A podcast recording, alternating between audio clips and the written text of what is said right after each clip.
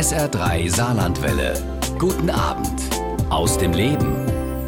Er nennt sich einen Reisenden ohne Heimat, Richard Brox. Seit mehr als 30 Jahren lebt der gebürtige Mannheimer auf der Straße. Was es heißt, obdachlos zu sein, darüber unterhalten wir uns heute mit ihm bei SA3 aus dem Leben. Und wir beide haben uns vor der Sendung auf das Du verständigt. Deswegen schönen guten Abend, Jawohl. Richard, und Ja, schön, dass schönen du da guten Abend. bist. Schönen guten Abend, Uwe. Danke fürs Hiersein. Ich freue mich über deinen Besuch. Wie ist es, Richard? Duzt man sich auf der Straße, wenn man auf der Straße lebt? Ähm, ja, im Regelfall ja, aber es gibt Ausnahmen. Es gibt Leute, die wollen gesiezt werden, um Persönlichkeitssphäre zu wahren, aber das, das Du ist das Regelfall. Ne? Wie ist sonst der Umgangston auf der Straße? Rau, äh, rau herzlich, aber rau distanziert und man muss ein bisschen vorsichtig sein, was man sagt auf der Straße, vor allem, wenn wem man was sagt, wie. Sonst? Ja, kann es sein, dass es andere falsch verstehen, obwohl man es gar nicht so meint und dann entsprechend dann äh, ja ihre Launen auslassen, aggressiv werden oder sich ganz zurückziehen und so weiter. Es gibt so alle verschiedene äh, Personen auf der Straße. Ist man ähm, alleine auf der Straße oder gibt es sowas wie Freundschaft auch unter Obdachlosen? Also es gibt Gruppenbildung, ähm, die allerdings nicht immer empfehlenswert ist, so zum Beispiel Alkoholiker mit Alkoholiker, Junkies mit Junkies und äh, äh, andere Gruppen selbst zusammenmischen ist schwierig. Äh, es gibt keine Freundschaften in dem Sinn auf der Straße, aber es gibt, wenn man sich lange genug kennt, gibt es dann so eine Art brüderliches Verhältnis. Das nennt man Berber unter Berber sein. Dann ist man eben so eine Art Bruder, man, aber ein Freund oder Freundschaft gibt es in dem Sinne nicht. Also man passt ein bisschen aufeinander Ja. auf, Ja. könnte man sagen. Ja. Du hast viele Jahre auf der Straße gelebt, teilweise als Obdachloser. Mittlerweile bist du wohnungslos, Mhm. eben auch durch den Erfolg, den du mit deinem äh, Buch hast. Wo ist da der Unterschied? Ja, also äh, obdachlos ist ein Mensch, der keinen eigenen Wohnraum hat, nicht ein Dach über dem Kopf hat, tatsächlich auf der Straße lebt, Platte macht und auch nicht in Unterkünfte geht. Ein Mensch, der wohnungslos ist, so wie ich, hat keinen eigenen Wohnraum, hat aber anderweitig ein Dach über dem Kopf, zum Beispiel in Wohnheimen, Wohnprojekte ähm, oder zum Beispiel mal in Pensionen, so Billigpensionen, ne? äh, oder man ist privat mal versorgt. Es gibt, es gibt dieses berühmte Wort Couchsurfing, wo sehr viele Obdachlose mal hier bei jemandem übernachten, da mal wieder bei jemandem übernachten, aber selbst nichts Eigenes hat. Mhm. Dein Buch heißt Kein Dach über dem Leben. Biografie eines Obdachlosen war wochenlang auf der Bestsellerliste in der siebten Auflage mittlerweile erschienen. Ein Riesenerfolg. Wie hat sich dein Leben verändert oder wie sieht dein Leben jetzt eben aus als Wohnungsloser? Also ich will es mal so sagen, ich telefoniere regelmäßig mit dem Rowold Verlag und die sagen immer zu mir, Richard, wenn du auf die Straße gehst, denk dran, du bist eine Person des öffentlichen Lebens. Du bist jetzt der Bestsellerautor. Verhalte dich danach. Ich muss ehrlich gesehen, es, es tut mir schwer äh, zu wissen, dass ich in der Öffentlichkeit jetzt, äh, weiß Gott, wer mich jetzt alles kennt. Und ähm, aber ich habe mich damit abgefunden und muss sagen, ähm, es ist ein äh, äh, krasses Leben, was ich führe. Auf der einen Seite immer noch wohnungslos, immer noch ein Mensch, der eigentlich äh, in der Armut lebt und auf der anderen Seite ein Bestsellerautor von einem Buch, das auch außerhalb von Deutschland eingeschlagen hat, Topseller bei China, Amazon und so weiter. in Ja, China, Taiwan Wahnsinn, sogar, ja, ne? Taiwan, gell? 3000 Bücher alleine nach Taiwan verkauft, ne? Und das auf Deutsch. Äh, Also es ist der absolute Hammer. Ich muss ganz ehrlich sagen, ich bin so dankbar an Günter Wallraff, an Albrecht Kieser und an Dirk Kestel, äh, dass die dieses Buch ermöglicht haben und vor allem auch dem Rowold Verlag Frank Strickstock. Hannes war da, heute hier, morgen dort. Ja, ein Wunschtitel meines heutigen Gastes bei SA3 aus dem Leben, Richard Brox, der viele Jahre auf der Straße ohne Dach über dem Kopf gelebt hat. Was verbindest du mit dem Lied, Richard? Ja, absolute Freiheit. Äh, Das Lied spiegelt eigentlich alles, was es so als Obdachloser, als Wohnungsloser, als Berber auf der Straße gibt. Man ist heute hier, morgen dort, man hat keine Heimat, man hat keine Wurzeln, man ist absolut frei, äh, ist aber auch in dieser Freiheit ein Stück weit gefangen, ähm, ist isoliert, lebt allein, äh, muss sich an die Einsamkeit gewöhnen und äh, man muss mit dem Leben, was man dann hat, ganz unten dann letztendlich auch zufrieden sein, äh, dass man überhaupt leben darf und überleben kann. Und insofern ist dieses Lied schon ja, ähm, ein wunderbarer Mitschnitt über das Leben auf der Straße. Ne? Spielt Musik eine Rolle, wenn man kein Dach über dem Kopf hat? Absolut. Also ich würde sagen, äh, für mich ist Musik sowohl selbstspielend als auch hörend ähm, wichtig, weil Musik verdrängt ähm, Sorgen, äh, verdrängt Kummer, es versetzt einen in eine andere Lage, man äh, fühlt sich einfach entsprechend positiver und wohler und Musik gehört einfach zu einem guten Leben dazu. Die Freiheit, die du angesprochen hast, das ist wahrscheinlich die schöne Seite, wenn man mhm. ja draußen lebt und eben diese Freiheit genießen kann, aber es gibt eben auch viele schwierige Momente. Was heißt das, obdachlos zu sein? Wie muss man sich so einen Tag vorstellen, wenn man auf der Straße lebt? Also zuerst mal, man hat äh, in der heutigen Zeit als Obdachloser keinen Schutzraum, keine Rechte, man ist würdelos, man, äh, man lebt auf der Straße in einer Existenz wie unter einer Glaskugel. Ähm, jeder kann hineinsehen, äh, jeder sieht, was du machst und, und jeder weiß alles, obwohl das meiste gar nicht stimmt.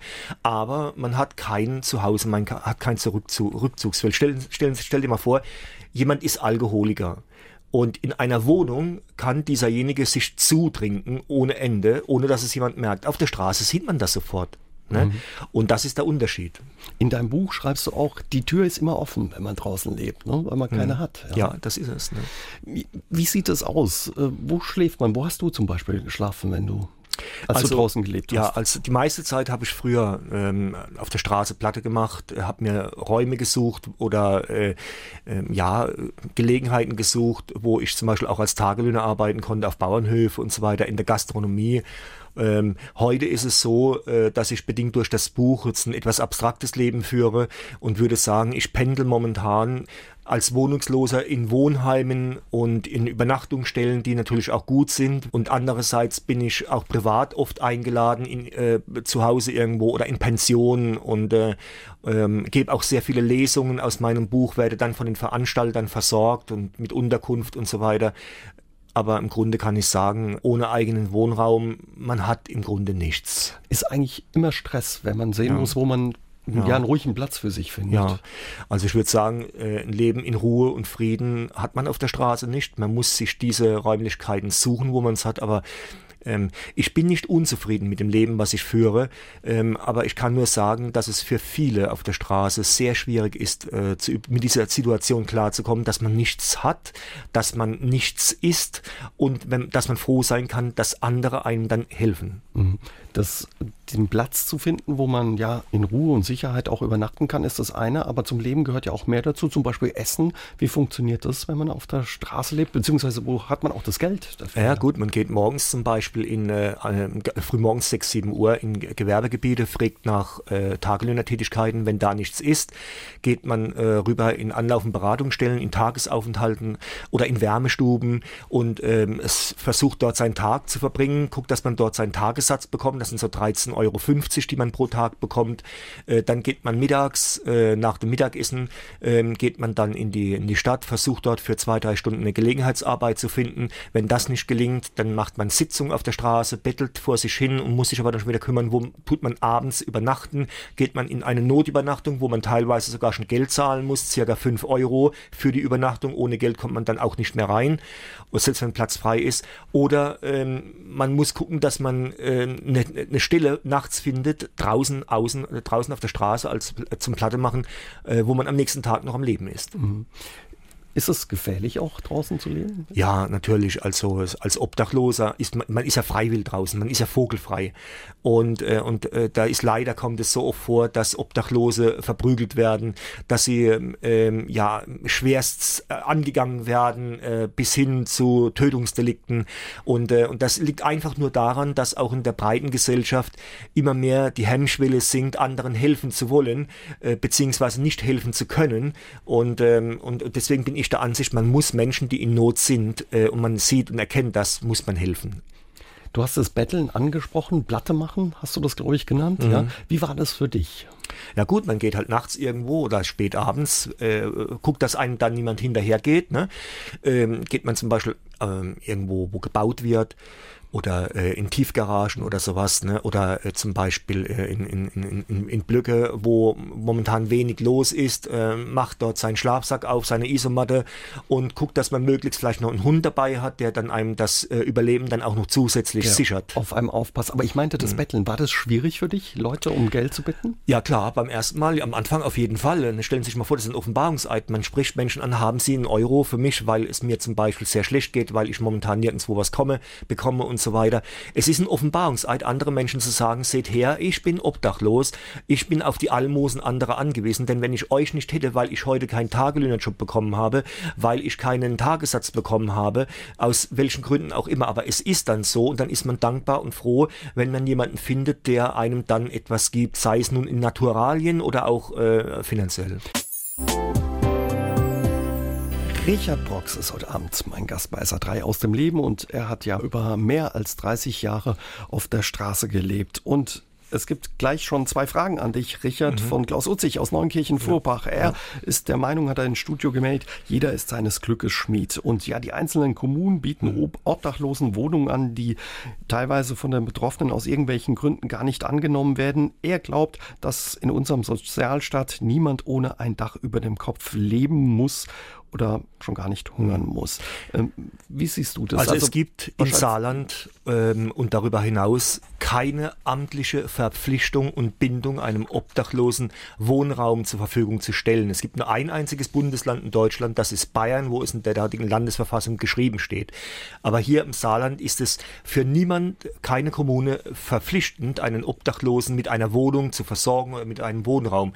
Was man machen kann, ist in eine Notunterkunft. Jetzt stellen Sie sich mal vor, Sie kommen in eine Notunterkunft, sind unverschuldet nach unten durchgefallen, sind auf einem Fünf-Mann-Zimmer, Fünf-Bettzimmer. Neben ihnen liegt ein Betroffener, der ist Alkoholiker, nass, der pinkelt ihnen nachts das Bett voll. Dann ist einer ein Junkie, der hat gerade eine Spritze drin, dass das Blut ihnen noch entgegenspritzt. Dann haben sie einen äh, psychisch auffällig Erkrankten mit, mit einer unbehandelten Psychose, wo sie äh, Angst haben müssen, dass dieser sie nachts absticht. Und dann haben sie noch einen Glücksspielsüchtigen drin, der auf jeden einzelnen Euro so scharf ist, dass er ihnen sogar noch die Schuhe Schuhe auszieht, in der Hoffnung, die Schuhe verkaufen zu können. Alles Dinge, die du erlebt hast. Ja, ja.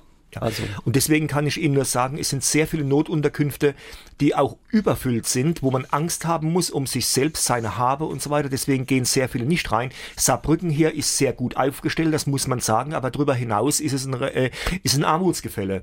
Und ich kann nur sagen, sind Sie froh, dass Sie nicht mal für eine Woche obdachlos sind, denn es sind sehr viele da, die schon nach einer Woche äh, beinahe das Leben aufgegeben haben, äh, hätten äh, auf, aus lauter Verzweiflung heraus. In Deutschland ist es nun mal so, wer einmal ganz unten ist, hat keinen Anspruch auf Wohnraum. Er kann froh sein, wenn er eine Notübernachtung findet, die nicht verlaust, verwanzt, versüfft und verelend ist.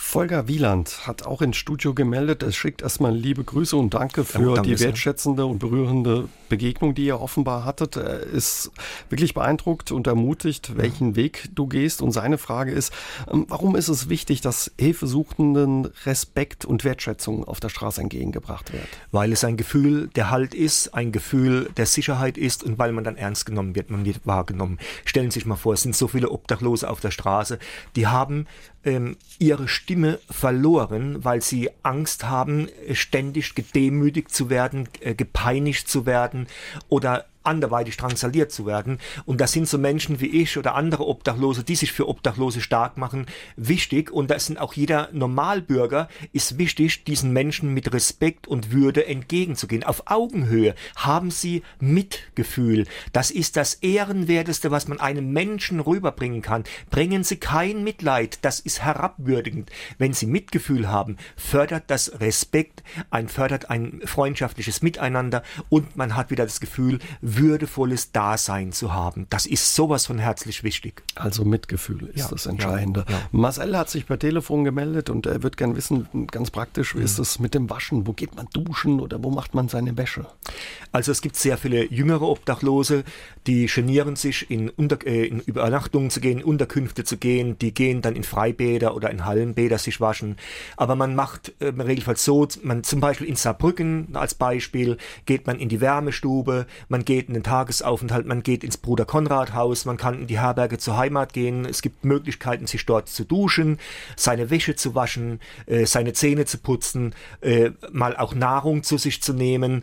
Und ähm, wenn man nichts dergleichen hat, man ist außerhalb irgendwo in Neuenkirchen, Völklingen oder in Homburg, äh, dann äh, ist auch da die Möglichkeit gegeben, dass man ähm, zu Sozialdiensten hingeht, zur Caritas, zur Diakonie hingeht, dass man in Gemeindehäuser hingeht, dass man in Pfarrämter hingeht, in Pfarrhäuser hingeht und dort die Bediensteten fragen tut, man ist obdachlos, man weiß nicht wohin, könnte man bei ihnen nicht duschen, könnte man sich bei ihnen nicht reinigen.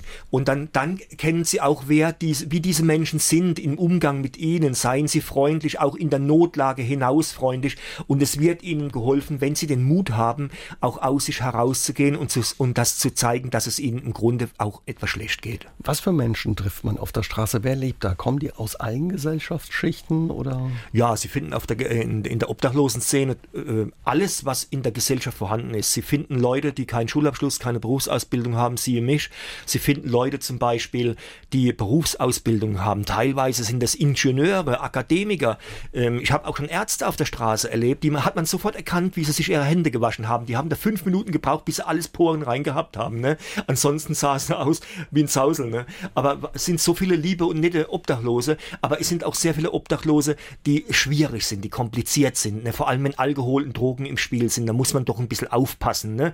Und, äh, aber im Regelfall so, jeder ist, äh, kann obdachlos werden und in der Szene ist wirklich alles vertreten und, äh, und man findet alles. Du schreibst in deinem Buch, eine, beschreibst du eine Szene, mhm. eben auch in einer Unterkunft und da bist du auf einen Professor getroffen, der in seinem Bett lag und sein Reklam fest, mhm. Reklam mhm. festgehalten hat mit Texten von Platon. Ja, das war ganz überraschend, weil ähm, es war eigentlich, der hat ausgesehen äh, wie, wie, wie ein heruntergekommener Professor, äh, der einfach äh, so zerstreut war, dass er nicht mehr in der Lage war, für sich selbst zu sorgen. Ne?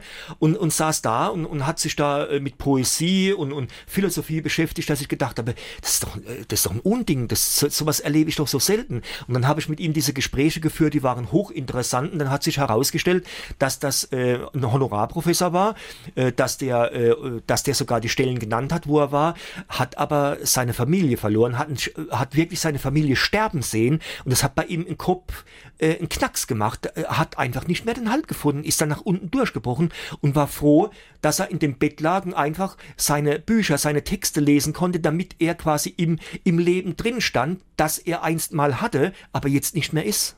Ist das mit so ein Grund, warum Leute auf der Straße landen oder was sind die Gründe?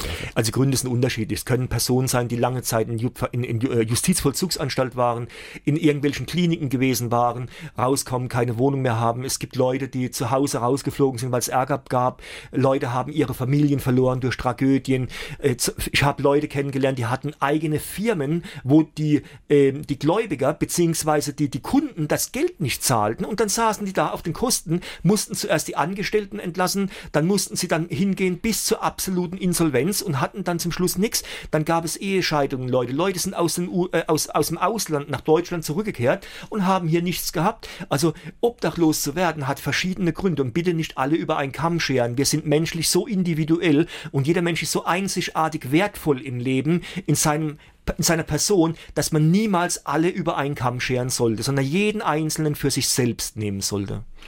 Ja, und wie Richard Brox auf der Straße gelandet ist, darüber unterhalten wir uns gleich mit ihm.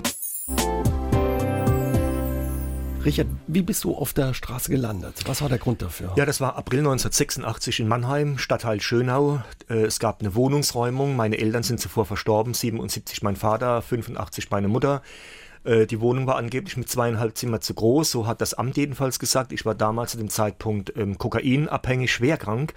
Äh, ich habe das Amt versucht, äh, um Hilfe zu beten. Alle Ämter haben mir Nein gesagt, man kann mir nicht helfen. Dann hat man die Wohnung geräumt, hat sich auch Sachen angeeignet, die der Familie nicht gehört hat, also Musikinstrumente der US-Streitkräfte, die uns zur Verfügung gestellt worden sind. Und äh, dann bin ich in die Notübernachtung gekommen nach Mannheim, damals U5, äh, in ein 30-Mann-Zimmer, äh, 20 Quadratmeter, äh, 15 Doppelstockbetten äh, mit einem Fenster. Ich habe dann die zwei Plastiktüten, die ich noch hatte, äh, bei mir aufs Bett gestellt. Am nächsten Morgen waren auch die weg. Und damit fing eigentlich dieser Leidensweg an, an dem die Stadt Mannheim heute noch ihre Schuld dran trägt ähm, weil es damals, weiß ich heute, äh, hätte man mir Möglichkeiten geben können, die hat man mir verwehrt.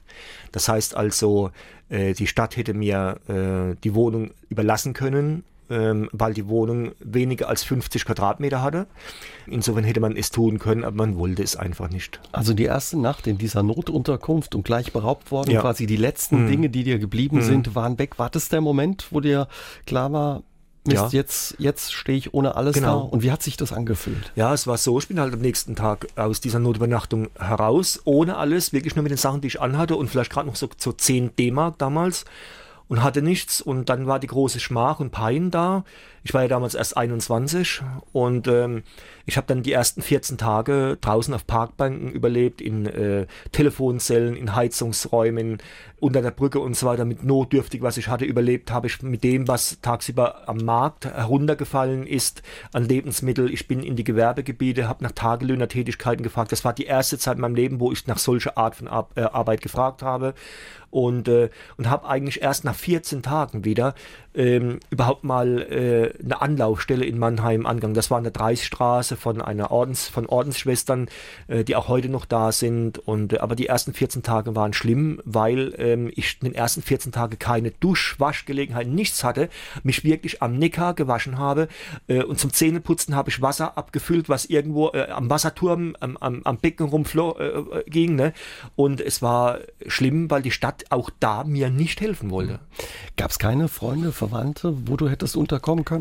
Nee, also ich war schon immer ein Einzelgänger. Ich bin dann nach 14 Tagen, habe ich an meine Pflegeeltern, bin ich schon angelaufen und dann haben sich im Laufe der Zeit, haben sich dann auch wunderbare Bekanntschaften herausgestellt, ähm, wo ich gedacht habe, das ist sehr schön und äh, äh, auch zu Leuten von den Grünen und von der damaligen äh, äh DKP und äh, da hat sich da Wunderbares ergeben. Aber ähm, es war alles nur so Not, Notsachen, aber es wird, wurde immer tiefer und dann 1989 habe ich mich dann entschlossen, in, in der letzten Not, in der ich, ich war, eine Langzeittherapie zu machen, die habe ich in Heidelberg dann gemacht. Drogenentzug, genau. du warst schwer kokainabhängig, genau, genau. eben viele Jahre. Ja. Ja.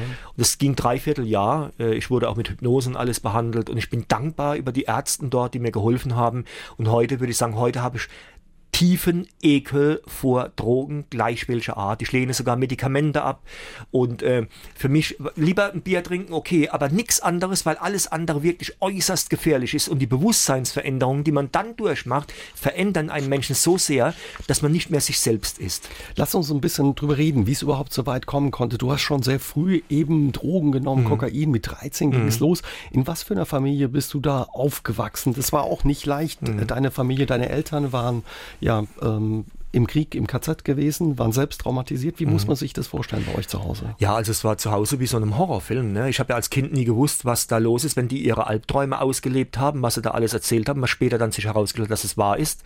Ähm, und äh, sie waren unfähig, mich zu erziehen, weil sie mit sich selbst nicht im Klaren waren. Beide waren Alkohol- und Tablettenabhängig, haben quasi ihre Traumata auf diese Art bekämpft. Mein Vater war Halbsinti, ist in Mauthausen gelandet, war Widerstandskämpfer gewesen.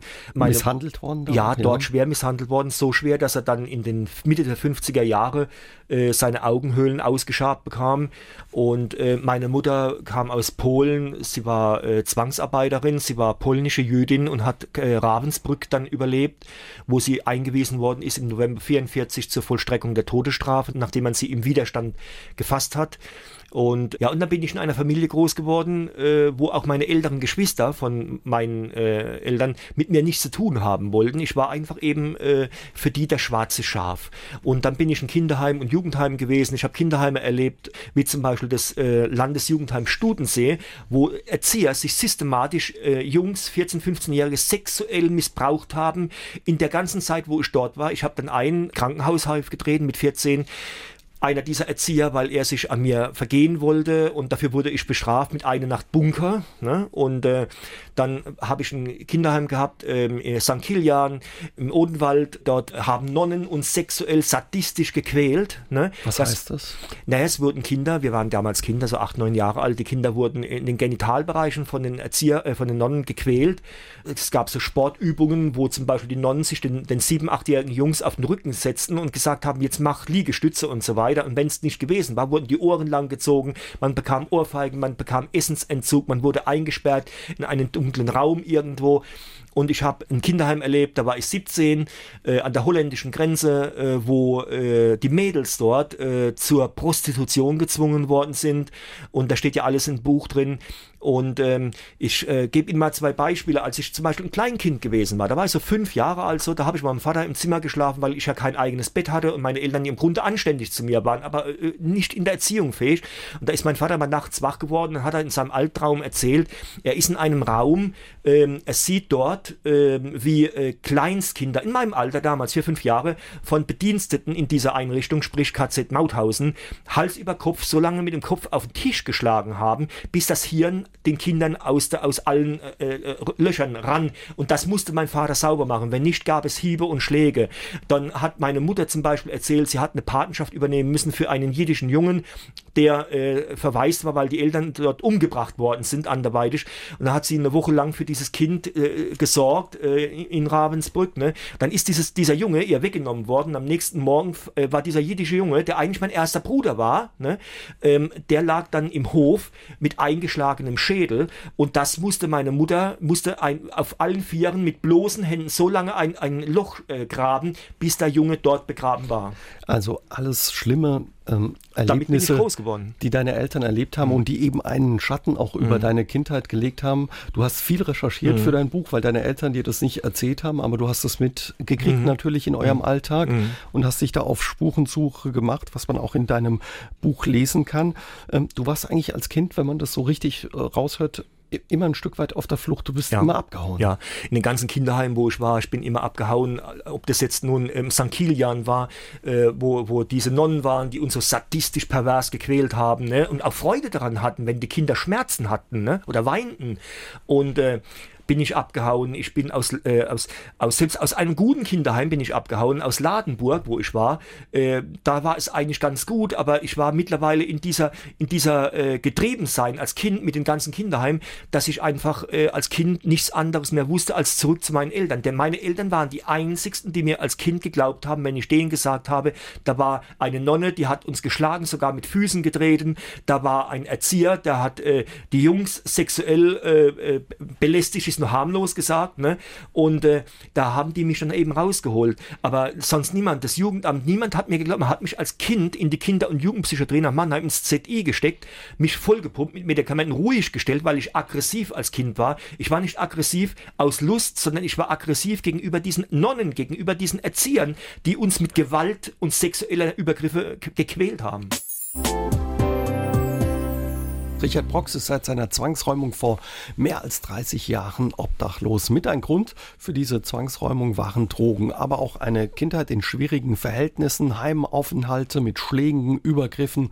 Aufgewachsen ist er in einer Alkoholikerfamilie im Mannheimer Stadtteil Schönau ein Brennpunktviertel bis heute. Und ja, die Eltern, Richard, hast du uns in der vergangenen Stunde erzählt, waren unfähig, mit aufgrund ihrer eigenen Geschichte dir Liebe, mhm. Zärtlichkeit, Zuneigung entgegenzubringen. Und uns hört Margot Jochum in Blieskastel zu und sie wird gerne wissen von dir, was denkst du über deine Eltern? Bist du wütend auf sie und machst sie auch ein Stück weit mitverantwortlich für deine Geschichte, dein Schicksal? Also sagen wir es mal so, mitverantwortlich fürs heutige Sein schon.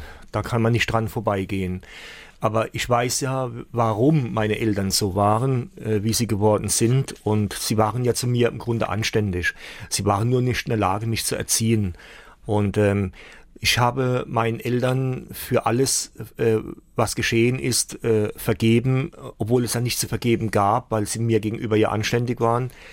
Ich äh, würde sagen, ich liebe schon meine Eltern. Ich weiß, dass äh, mein Vater als Halbsinti und als Widerstandskämpfer sehr, sehr viel Schlimmes mitmachen musste und dafür in Mauthausen landete. Meine Mutter war ja zuerst Zwangsarbeiterin, sie war polnische Jüdin, die Familie von ihr ist weitestgehend massakriert worden, ermordet worden.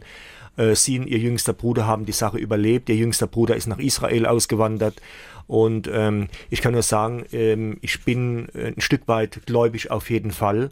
Ich glaube äh, schon, dass man einen festen Glauben haben sollte. Und mir ist schon klar, dass ich einerseits Jude bin und andererseits eben ähm, auch ein Stück weit Christ bin.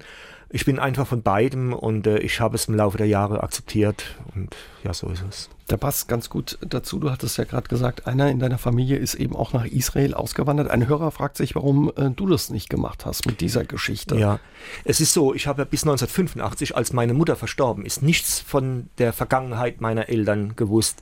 Meine Großmutter, die Mutter meines Vaters, ähm, hat mir so einiges erzählt, aber ich habe es nicht als Kind wahrhaben wollen. Ne? Und ähm, weil meine Eltern ja nie was gesagt haben. Und am Sterbebett von meiner Mutter im Dezember 1985 hat sich meine Mutter mir gegenüber offenbart und, und ihr Leben ausgeleert. Äh, und, und da hat, hat sie mir all die Sachen erzählt und ich fand es sowas von utopisch, dass ich es einfach nicht glauben wollte. Ihr letzter Satz, bevor sie verstarb, war, sag niemals, dass du Jude bist, sie schlagen dir den Schädel ein. Und das spricht ja Bände, weshalb ich auch danach äh, äh, niemals versucht habe, drüber offen zu reden, weil ich immer gedacht habe, äh, wer glaubt mir das alles? Ne? Du hast hier eine andere Geschichte, eine andere Familiengeschichte ja. überlegt. Du hast, wer es wissen wollte, immer gesagt, deine Eltern sind äh, bei dem Unglück mhm. in Rammstein ja, ums Leben gekommen. Ende der 80er ums. Leben gekommen, bei dieser Flugschau. Ja, weil alles, was ich äh, gesagt habe, so in den, in, in den, späten 80er, frühen 90er und so, es wollte niemand die Wahrheit glauben. Es wollte niemand, von, wollte niemand mehr glauben, dass ich nie in eine Schule gegangen bin, nie, keinen Schulabschluss habe, dass äh, meine Eltern KZ-Traumata äh, hinter sich haben und, und Widerstandskämpfer und alles war waren. Das wollte niemand von mir wissen. Niemand wollte wissen, dass meine Mutter eine jüdische Vergangenheit hat, mein Vater eine äh, Sinti-Vergangenheit hat. Also habe ich mir gedacht, wenn es niemand wissen will, meine Wahrheit, warum sage ich dann den Leuten meine Wahrheit und erzähle denen, was sie hören wollen? Dann haben sie mir geglaubt. Und erst später durch die Buchrecherche, wo ich dem Herrn Dirk Kestel so dankbar bin dafür, dass es herausgekommen ist, dass es wahr ist,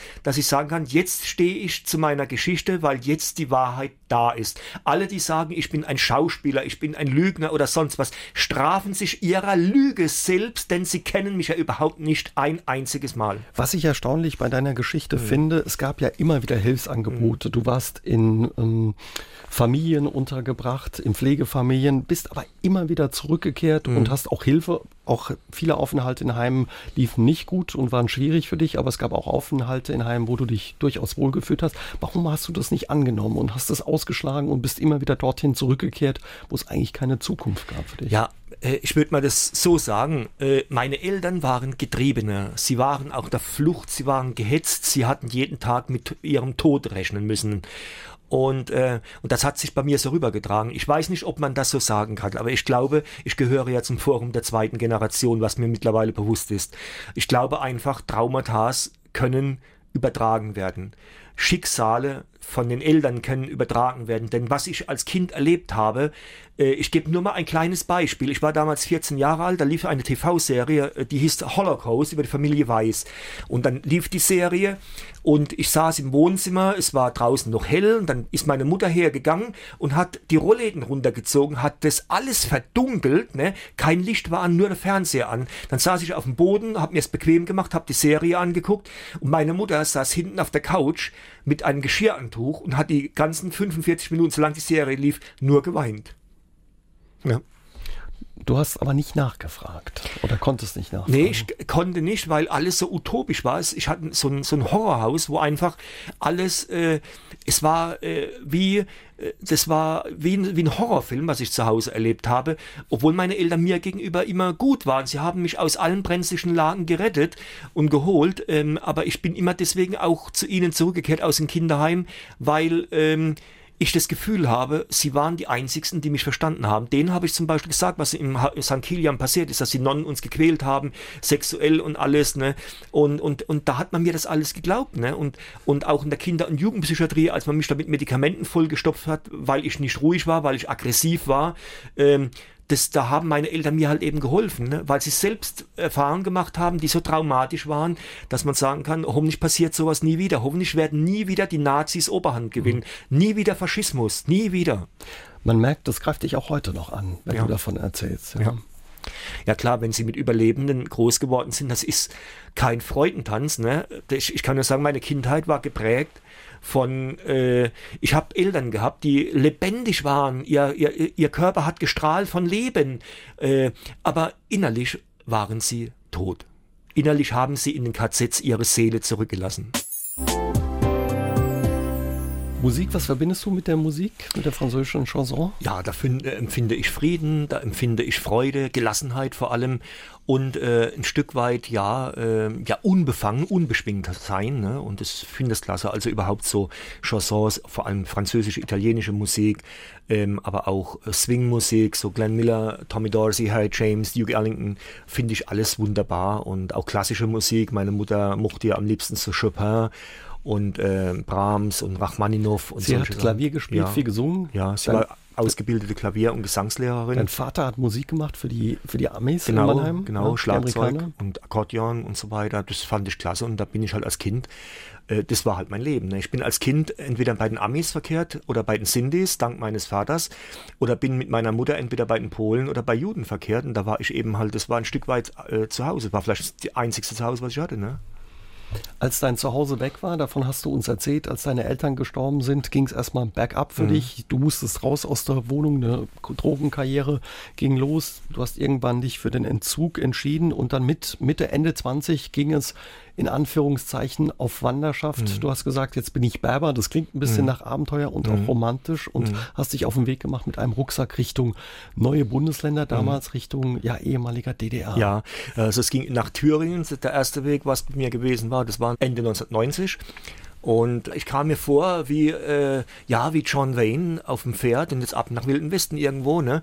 Und äh, war klasse. Also es war ein Gefühl der totalen Freiheit. Es war wie ein neues Leben. Äh, es war, ich, ich bin da hingekommen nach Thüringen in irgend so kleine Ortschaften. Das hat ausgesehen wie, wie 30 Jahre zurück. Ich fand es so romantisch, faszinierend, ne? Und äh, dann die Menschen damals waren total aufgeschlossen uns gegenüber. Äh, ich habe dann auch meine erste Lebenspartnerin gehabt. Äh, hab, daraus ging ja meine einzige Tochter empor. Du hast Potsdam. eine Tochter auch? Ja, ja, mittlerweile 24. Und ähm, ja, es war halt ein wunderschönes Leben. Äh, heute mal da für ein paar Tage, Wochen. Ich habe sehr viele Begegnungen mit Frauen gehabt, die mich da beherbergt haben, wo ich mich bemuttern ließ und äh, wo es einfach ein wunderschönes Leben war. Ich bin dann aber auch dort arbeiten gegangen, also ich habe also quasi das alles finanziert und äh, es war einfach schrankenlos, grenzenlos, ne? Und das war wunderschön. Man, man stellt sich einfach vor, man, äh, die Mauer ist weg und, und plötzlich hat man einen Horizont, einen Ausblick, wo man hingehen kann, wo man es vorher sich nicht äh, äh getraut hat, weil es einfach nicht ging.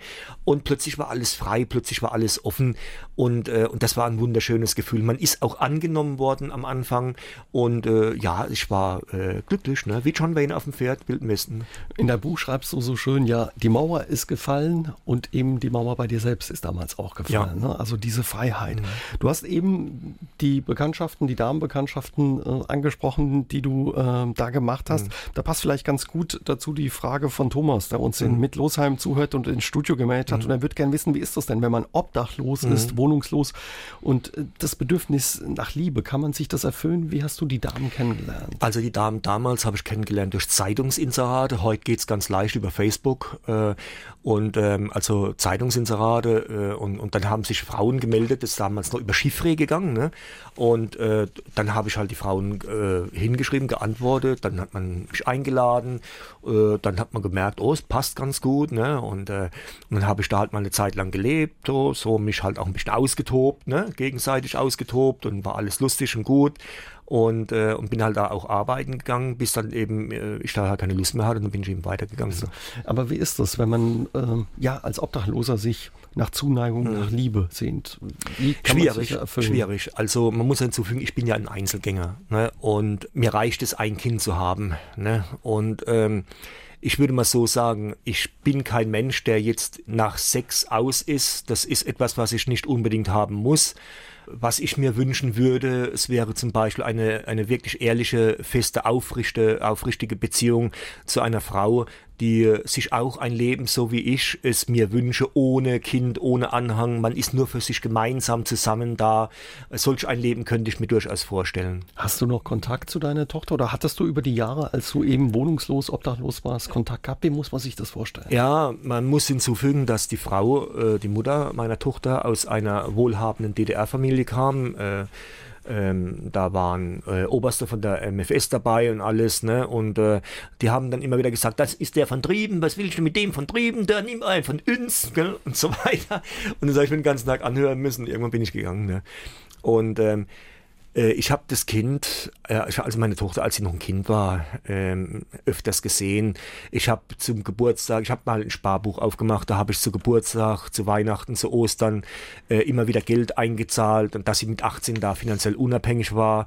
Und äh, da bin ich zufrieden und ähm, ich habe mir nichts vorzuwerfen. Ich weiß, dass die Eltern, dass die, also dass sie und, und ihr äh, Stiefvater, dass sie gut äh, über die Runden kamen und äh, Habt ihr heute noch Kontakt? Nein ist was, was dir fehlt oder was du bedauerst? Ja, wissen Sie, äh, oder weißt du, ich habe in meinem Leben nie eine Familie gehabt. Zu Hause auch nie. Und so meine Geschwister haben mich nie haben wollen, weil ich ein schwarzes Schaf war. Und das waren ja alle so schön weiße Schafe. Und äh, da äh, ich, äh, nee, also ich möchte keine Familie haben, ich möchte keine Kinder, keinen Anhang haben, nichts. Ich hätte am liebsten eine Frau, die gleichfalls so denkt und sich auch wünscht, mit einem Mann zusammenleben zu wollen, der ebenfalls keinen Wunsch nach Kind und sonst wie Familien und sowas hat. Ne? Ohne Wohnung, was nun, heißt der Blog meines heutigen Gastes bei SA3 aus dem Leben, Richard Brock. Seit mehr als 30 Jahren lebt er ohne Dach über dem Kopf und gibt seit vielen Jahren ja unter anderem seine Erfahrungen über das Leben auf der Straße und wichtige Anlaufstellen eben auf seinem Blog weiter. Und wir unterhalten uns heute Abend mit ihm ja über sein Engagement. Richard, wie kommt man als Obdachloser, als Wohnungsloser zu einer Internetseite, zu einem Blog? 1999 war ich in Berlin gewesen und da hat es geregnet, es war November. Ich bin dann in ein Internetcafé, weil es der einzigste Schutzraum noch war vor der Kälte und das saß eine Gruppe da, junger Leute, die hatten sich dann herausgepuppt, dass es dann vom Chaos Computer Club welche waren. Super nett, hilfreich. Die haben mir in drei Stunden alles übers Internet beigebracht, haben mir eine eigene Internetseite äh, äh fertig gezimmert, Kurpfälzer Wandersmann. Das ist dann im Laufe der kommenden Jahre zu meinem Tagebuch geworden. Mitte 2004 habe ich dann angefangen, äh, eine Internetseite aufzubauen, also auch unter anderem ohne Wohnung, äh, was nun, blogspot.de, ähm, das, äh, wo ich mehrere tausend Tausende von Adressen veröffentliche, bundesweit, deutschlandweit, auch hier im Saarland, Saarbrücken, wo obdachlose Menschen, nicht sesshafte Menschen, Personen in sozial schwierigen Lebenslagen, in prekären Lebenslagen Hilfe für sofort bekommen und äh, das fängt an von Wohnheimen, Übernachtungsstellen, Tagesaufenthalten, Beratungsstellen etc. Und das war auch dann mehrfach nominiert für Taz Panda-Preisen, was er Kuckuck alles. Und äh, daraus ist dann die Idee entstanden, ähm, ein äh, Hotel zu machen. Das habe ich auch in meinem Buch Kein Dach über dem Leben äh, geschrieben. Äh, da, also was ich mir wünsche, ist, wo das ist ein großer Traum, ja, ein Hotel für Obdachlose. Ja, ja, die ganzen Tantiemen von dem Buch fließen da hinein. Also ich will da keinen Cent haben. Das ist auch so abgesprochen.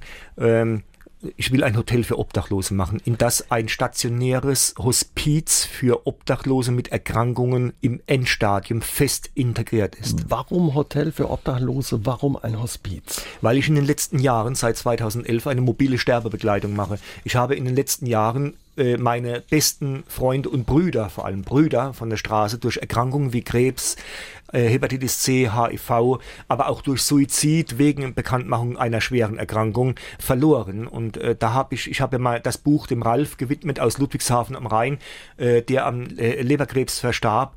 Ähm, und äh, ich habe, äh, ich hab, mache da schon seit Jahren mobile Sterbebegleitung aus eigener finanzieller Kraft heraus. Was heißt das? Ähm, ich besuche Obdachlose in Krankenhäusern, die dort äh, die letzten Tage ihres Lebens verbringen, die keinen Besuch bekommen, wo sich niemand um sie kümmert, wo der Sozialdienst mich anruft, beziehungsweise andere Sozialdienste mich an kontaktieren und sagen, pass auf, kannst du da hingehen, dem Mann die letzte Würde geben, äh, die letzten Tage, und dann fahre ich dahin ähm, auf meine eigenen Kosten. Und ich bin ähm, auch auf Spenden angewiesen. Auf meiner Internetseite im Impressum steht zum Beispiel die Adresse, wo man äh, äh Post hinschicken kann, Gutscheine zum Beispiel. Beispiel. Ne? Ähm, aber auch äh, finanzielle Unterstützung bin ich angewiesen, zum Beispiel auch für die mobile Sterbebekleidung, für Fahrkarten und alles, äh, für das Hospiz, das ich aufbaue. Und, äh, und da bin ich dankbar über jede Hilfe. Also wer dich da unterstützen mhm. möchte, soll einfach mal deinen Namen googeln oder deine Webseite ohne Wohnung, was nun mhm. oder besuchen, Richard Brox. oder Richard Brox eben suchen. Ähm, Richard, ganz simple Frage Können Obdachlose nicht auch ihre, ja, ihren letzten Weg in einem Hospiz gehen, in dem alle Menschen untergebracht werden? Nein, äh, weil Obdachlose im Regelfall keine Krankenversicherung haben, keinen Krankenschutz, keine AOK, keine Barmer und sonst was. Das heißt also, Obdachlose bekommen im Regelfall äh, nur die Notfallbehandlung, also einmal kurz rein, kurz behandelt, zum Beispiel Zahnschmerzen, dann wird der Zahn gezogen und tschüss. Ne? Anderswo wird der Zahnerhalt gemacht. Und bei Obdachlosen ist es so, ähm, sterbenskranke Obdachlose ähm, sterben dann draußen für sich alleine.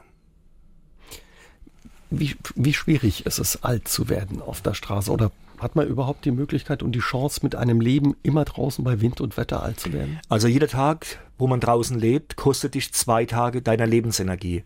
Wenn andere 70 werden, wirst du eben nur 50. Und man muss davon ausgehen, das Straßenleben ist brutal hart, im Winter noch härter. Man muss sehr äh, innerlich äh, abgehärtet sein, um das Leben ertragen zu können. Und, äh, und ich habe meinen Weg gefunden, äh, dass ich durch den Grundsatz der Nächstenliebe äh, eine Berufung gefunden habe, denen zu helfen, die sich selbst nicht mehr helfen können. Und zwar, ähm, weißt du, ein Mensch, der alles verloren hat, hat nichts mehr zu verlieren. Dem kann man nur noch geben. Und, äh, und deswegen ist es für mich so elementar wichtig, äh, denen zu helfen, die wirklich in den nächsten zwei, drei Wochen ihr Leben verlieren.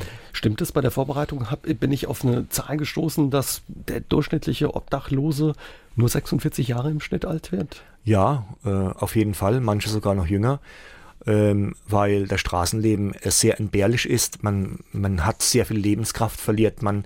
Viele werden auf der Straße zum Alkoholiker, zu Drogenabhängiger aus Verzweiflung heraus oder waren es schon vorher und werden es jetzt noch schlimmer. Es ist einfach, das Leben auf der Straße ist was, äh, ja, äh, stellt euch vor, der Mensch auf der Straße ist im Grunde äh, lebendig begraben. Anders kann man das Leben auf der Straße nicht beschreiben. Man ist lebendig begraben. Das eine ist das Hospiz, was du dir wünschst, wovon mhm. du träumst. Eben das andere mhm. ist das Hotel. Ja. Warum ein Hotel? Wie sollte das aussehen? Was, es ja. gibt doch so viele Anlaufstellen, wo man unterkommt. Ja, aber kein Hotel für Obdachlose. Was ich mir wünsche, ist, dass der Mensch, der am, am Ende seines Seins steht, nur noch wenige Tage oder Wochen zu leben hat, dass er in ein Hotel kommen kann oder sie äh, und dann wie wie Herrgott in Frankreich einmal leben darf, ohne Sorgen, ohne alles, wohl wissen, dass es nur noch wenige Tage oder Wochen dauert, bis dieses äh, letzte Glück äh, vergangen ist. Dass auch Wünsche erfüllt werden, vielleicht, ja. dass es auch sauber ja, ist. Genau.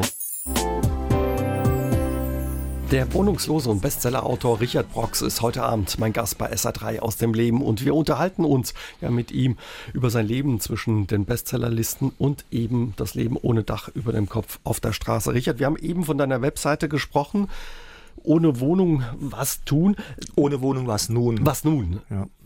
Haben Obdachlose Zugang zum Internet? Ist das? Also heute ist es mittlerweile so, es gibt ja billig Smartphones, man kann free WLAN gehen, es gibt Stadtbüchereien, Bibliotheken, viele Einrichtungen der Wohnungslosenhilfe bietet kostenlosen Zugang an. Heute würde ich sagen, jeder dritte Obdachlose hat Zugang zum Internet, nicht regelmäßig, aber auf jeden Fall ist das gewährleistet. Also die, die Vernetzung untereinander, auch über Facebook, ist mittlerweile sehr groß. Mhm mehr als 30 Jahre lebst du ohne festen Wohnsitz, mhm. viele Jahre davon eben auch auf der Straße. Wie hast du die Jahre so lange überstanden? Ich habe eine Mauer um mich herum gebaut, in die ich niemanden hineinlasse, aus Schutz, aus Selbstschutz und äh, bin innerlich, äh, sagen wir das mal so, äh, ja, ich habe mich an dieses Leben der Einsamkeit äh, gewöhnt. Ähm, ich bin Einzelgänger, trotzdem habe ich meine Brüder auf der Straße, wo ich bedauere, dass sie durch Erkrankungen verstorben sind. Und äh, ich hoffe halt nur, dass ich mit dem Verkauf vom Buch kein Dach über dem Leben, das nur 10 Euro kostet in jeder Buchhandlung, ist auch online bestellbar überall, ähm, dass ich dann meinen Traum erfüllen kann, für die Obdachlosen mit Erkrankung Menschheit im Da sein zu dürfen. Diesen Traum erfülle ich mir. Dafür bin ich da und dafür lebe ich. Was hat die Straße aus dir gemacht? Wie hat sie dich auch verändert als Mensch? Ich würde mal so sagen, ich ähm, äh, bin nicht mehr der Mensch, wie ich früher mal war. Ich weiß nicht, ähm, ich würde mal so sagen, äh, mein Leben hat sich dramatisch verändert. Ich habe mich in meinem Leben in den letzten Jahren sehr stark verändert. Ich bin auch äußerlich nicht mehr der Mensch, wie ich noch vor, sagen wir mal, zehn Jahren war. Ähm, das hat zur Folge, dass ich mich halt eben von der Mehrheit abgekapselt habe, ähm, dass ich äh, sage, ähm, dass, dass, äh, dass ich einfach Weißt du, wenn man eben nichts mehr hat, äh, dann kümmert man sich um die, die noch weniger haben, weil man da genau das Richtige tut. Und äh, äh, jeden Tag eine gute Tat ist für mich einfach ein wunderbares Glücksgefühl. Was hat es mit deinem Körper gemacht? Hast du da Folgen auch von dem? Ja, Leben? natürlich, natürlich. Ähm, es sind Erkrankungen an der Wirbelsäule da, ähm, Spätschäden, auch Spätfolgen und äh, dann äh, natürlich äh, posttraumatische Belastungsstörungen aufgrund der Kindheitserfahrungen und so. Ähm, ja, aber am liebsten hätte ich irgendwie, was ich mir auch wünsche, auch äh, eine eigene Wohnung oder ein Apartment. Ich könnte mir Saarbrücken sehr gut vorstellen. Es ist eine sehr, sehr schöne Stadt. Äh, Saarbrücken hat einen Charme, den ich mit Romantik äh, vergleichen kann. Ne? Und, äh, und vielleicht gibt es da die Möglichkeit. Äh, andererseits, äh, wie gesagt, äh, mein oberstes Ziel ist, durch, den, durch das Verkauf vom Buch mir das Hospiz ermöglichen zu können und die mobile Sterbebegleitung auch weitermachen zu dürfen. Wie schwierig ist es, wenn du jetzt sagen würdest, ich würde gerne in Saarbrücken eine Wohnung mhm. finden, wie schwierig mhm. ist es für Wohnungslose eben eine Wohnung zu finden, gerade auch ja, bei dem angespannten Wohnungsmarkt? Ja, es müssen zwei Punkte zusammenpassen. Erstens mal, man muss ähm, einen Vermieter finden, der dir eine Wohnung gibt, die so vom Mietvertrag zurechtgeschnitten ist, dass sie auch ein Amt übernimmt. Ich bin ja Frührentner. Äh, bei mir wäre es unsicher SGB 12, äh, Paragraph 67, was für mich Anspruch käme. Und ähm, dann muss ich auch ähm, ein Amt finden, ein Sozialamt oder ein Grundsicherungsamt finden, die sagen, ja, den Mietvertrag übernehmen wir, wir finanzieren das. Ne? Und äh, wenn das möglich wäre, äh, dann, wenn beides zusammenpasst, könnte ich mir ein dauerhaftes Leben gut vorstellen. Was ich nicht will, was ich so oft angeboten bekommen habe, ist Wohnen auf Zeit, mal vier Wochen da, drei Wochen dort und so. Ne? Das ist zwar alles schön und gut und ich bin dann immer dankbar, aber dauerhaft bleiben zu dürfen an einem Ort, wo man willkommen ist, das ist mir tausendmal lieber, als äh, irgendwo sein zu dürfen für einen kurzen Zeitraum. Das eine ist eine Wohnung zu finden, mhm. aber wie ist das mit dem anderen? Wenn man so lange draußen gelebt hat, so ohne festen Wohnsitz, wie mhm. schwierig ist es auch einfach wieder sesshaft zu werden? Du hast das ja schon ein ja. paar Mal auch probiert. Ja. Ja. Ich will mal so sagen, ich habe das gestern in einer Lesung ganz salopp gesagt. Ich hatte ja gestern in Saarbrücken eine Lesung, die sehr gut war. Und da habe ich ja auf eine ähnliche Frage gesagt, äh, ich bin nicht pflegeleicht, aber ich bin stubenrein. Und ich würde mal so sagen, ähm, wenn man so lange auf der Straße gelebt hat, dann ist das ein Kopfproblem. Und natürlich ist das ein Problem, wenn man äh, in vier Wänden drin ist und so weiter. Aber ich denke mal, äh, ich werde ja jetzt nächsten Monat, äh, werde ich 54, also es dauert ja nur noch wenige Tage eigentlich. Und, äh, und da habe ich mir schon vorgestellt, wie äh, es, es irgendwann sollte doch mal eine Wohnung her aber wie gesagt, äh, keine für einen begrenzten Zeitraum, sondern dauerhaft. dauerhaft. Aber ist auch schwierig, eben sich wieder ja, in der Wohnung drinnen zu schlafen, dran zu gewöhnen oder gar nicht? Sagen wir das mal so, es ist nicht leicht, aber es ist ein Kopfproblem. Ne? Wenn man etwas will, kann man im Leben viel erreichen. Wenn man es nie anfängt, bekommt man nie eine Antwort. Was würdest du dir von den Menschen, von der Gesellschaft wünschen im Umgang mit Menschen, die keine Wohnung haben, die mhm. obdachlos sind? Also ich würde mir wünschen, dass wir zurückfinden zu einer Solidargemeinschaft, die äh, daraufhin beruht, dass wir gegenseitig Respekt haben, dass wir einen würdevollen, lebenswerten Umgang pflegen miteinander, dass wir uns gegenseitig äh, so hinnehmen, wie wir sind. Ich betone nochmal, eine gesunde Gesellschaft respektiert alle Menschen, eine kranke Gesellschaft nur sich selbst. Und wenn wir alle respektieren, so wie diese Menschen eben nun mal sind und jeden Menschen nehmen, wie er so ist, äh, dann kommen wir wieder zu einer Welt, wo äh, friedvoll, wo, wo, wo wir uns einfach mögen, wo wir, weil wir uns einfach akzeptieren. Und, und deswegen ist für mich Respekt und Würde wichtig. Der Film äh, Fritz Bauer, Tod auf Raden, würde ich Ihnen empfehlen. Äh, der ist für mich ein Protobeispiel für eben Zivilcourage im Leben, auch mal Nein zu sagen gegen jedwede Form von Unrecht an Menschentier. Denn wenn Sie irgendwo Unrecht gegen einen Menschen miterleben, dann setzen sie sich ein, sagen sie Nein, mit mir nicht. Denn jede Stimme, die gegen das Unrecht ist, was an Menschen geschieht, ne?